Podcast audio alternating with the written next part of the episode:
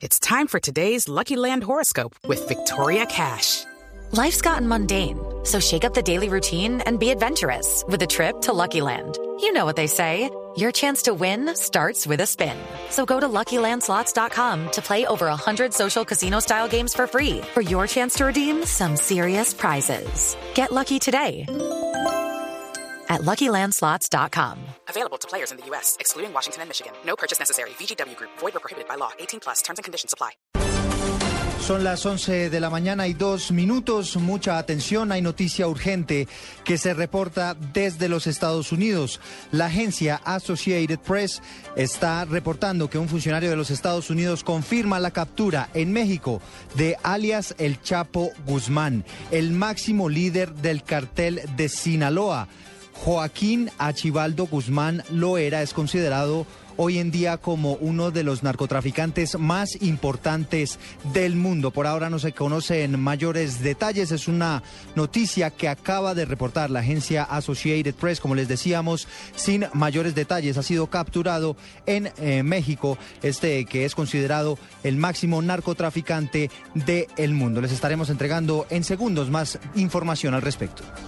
Blue Radio está en Venezuela. Si tengo que decretar un estado de excepción y meter los tanques, las tropas, la aviación, yo no estoy mamando gallo, lo digo. En vez de enviar militares, ¿por qué no envía harina que no hay? Con la dictadura no se negocia. Información permanente de la crisis política del vecino país con nuestros enviados especiales. Y comienzan en forma las movilizaciones en Venezuela, tanto de oficialistas como de opositores. Inicialmente vamos a conocer qué pasa en la movilización convocada por Enrique Capriles. Allí está el enviado de Blue Radio, Ricardo Espina. Seguimos en las calles de Caracas, estamos eh, en este momento acompañando a la marcha de los opositores están pidiendo el desmonte de los llamados colectivos, están pidiendo la liberación de Leopoldo López. Estamos en Avenida Francisco Miranda, cerca de la estación de metro de Los Cortijos. Hay por lo menos 20 mil personas y sigue llegando gente, son unas 20 cuadras de personas vestidas de blanco, con la gorra de Venezuela, con las banderas de voluntad popular, que están pidiendo un cambio, que están pidiendo diálogo con el gobierno. Estamos con algunos de ellos aquí en medio de la marcha. Señor, muy buenos días. Gracias por estar con nosotros para la Radio Colombiana, para Blue Radio. Ustedes, eh, ¿qué están pidiendo con esta manifestación? Bueno, se está pidiendo todo lo que tú acabas de decir, pues, el desmonte de, esta desgracia que tenemos aquí en Venezuela. Nosotros aquí en Venezuela, la economía, cuando es una de las economías más productivas, o era una de las economías más productivas, teníamos gran petróleo, gran gas, y todo eso lo han despilfarrado todo eso nos lo han robado. Eh, por eso nosotros estamos aquí, porque no hay salud, no hay seguridad. Este, ¿Cuál va a ser el futuro de nuestros hijos aquí? No pueden salir a las calles, tenemos un toque de queda a las 7 de la noche. O sea, ¿qué más quieren? ¿Se entiende? Muchísimas gracias. Eduardo, comienza a salir el sol aquí en esta zona de Caracas y sigue llegando los manifestantes. Todavía no han dado sus discursos ni Enrique Capriles, ni Antonio Ledesma, ni María Corina Machado, pero se espera que lo hagan en los próximos minutos. Desde las calles de Caracas, Ricardo Espina, Blue Radio. Gracias Ricardo y vamos a otro punto de Caracas donde se encuentra Aarón Corredor con miles de mujeres que están marchando en contra de lo que ellos han denominado el fascismo. ¿Qué sucede en este punto, Aarón Corredor?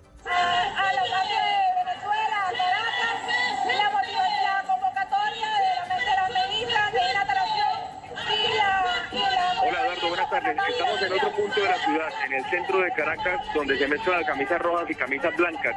Es una marcha convocada por el presidente Nicolás Maduro solamente con las mujeres y el hashtag en las redes sociales es Mujeres por la Paz. La manifestación que se concentra en ese punto de Bellas Artes, a muy pocas cuadras del Palacio de Miraflores, ha reunido a miles de mujeres que no solamente están en Caracas, sino en varios estados del país para rechazar la violencia y enviar un mensaje de paz.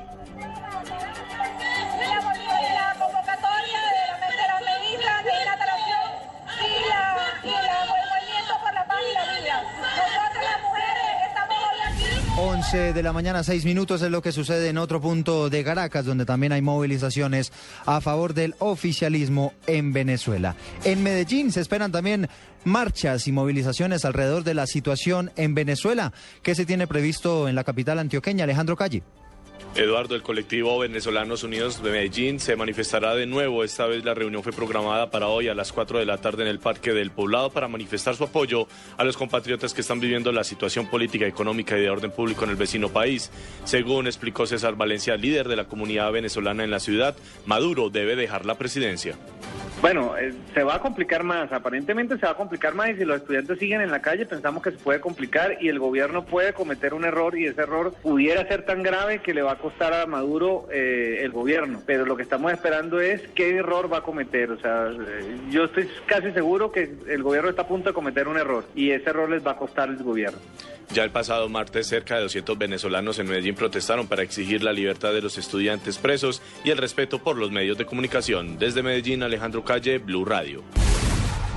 Gracias Alejandro. Hablamos de otra noticia de último momento a nivel internacional. El Parlamento de Ucrania destituyó al presidente Víctor Yanukovych, Natalia Cardiazábal.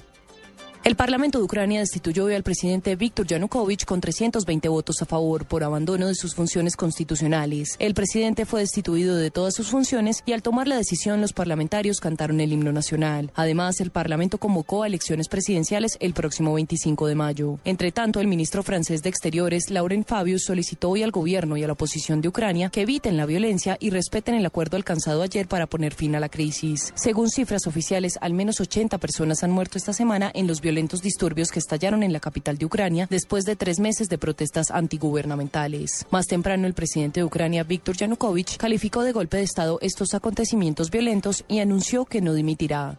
Natalia Gardeazao al Blue Radio. Dos personas de una misma familia fallecieron al parecer por contaminación de una quebrada en Córdoba, Rafael Chica. Las autoridades de salud en Córdoba investigan las reales causas de la muerte del padre y la menor ocurridos en Puerto Libertador, Córdoba. Las personas fallecidas fueron identificadas como Rodríguez Alberto Muñoz Negrete, de 37 años, el padre, y su hija María Valentina Muñoz Conde, de 11 años. Según testigos, el jueves, en horas de la mañana, la familia desayunó arroz, carne y avena, pero al cabo de unas horas comenzaron a sentir síntomas de intoxicación fueron llevados a los hospitales, pero allí fallecieron. Las primeras hipótesis indican que estaría contaminada una represa ubicada en el sector donde se están realizando fumigaciones para la erradicación de cultivos ilícitos. En Montería, Rafael Chica Guzmán, Blue Radio. Noticias contra reloj en Blue Radio.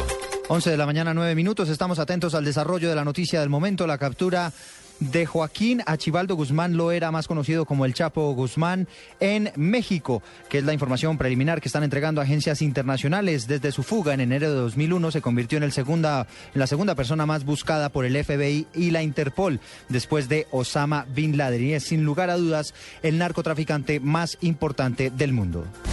Noticia en desarrollo. Hace algunos minutos se registró un sismo de 3.3 grados en la escala de Richter con epicentro en el municipio de Puerto Gaitán, en el Meta. No hay reporte de daños ni víctimas. Ampliación de estas noticias en blurradio.com. Sigan con autos y motos.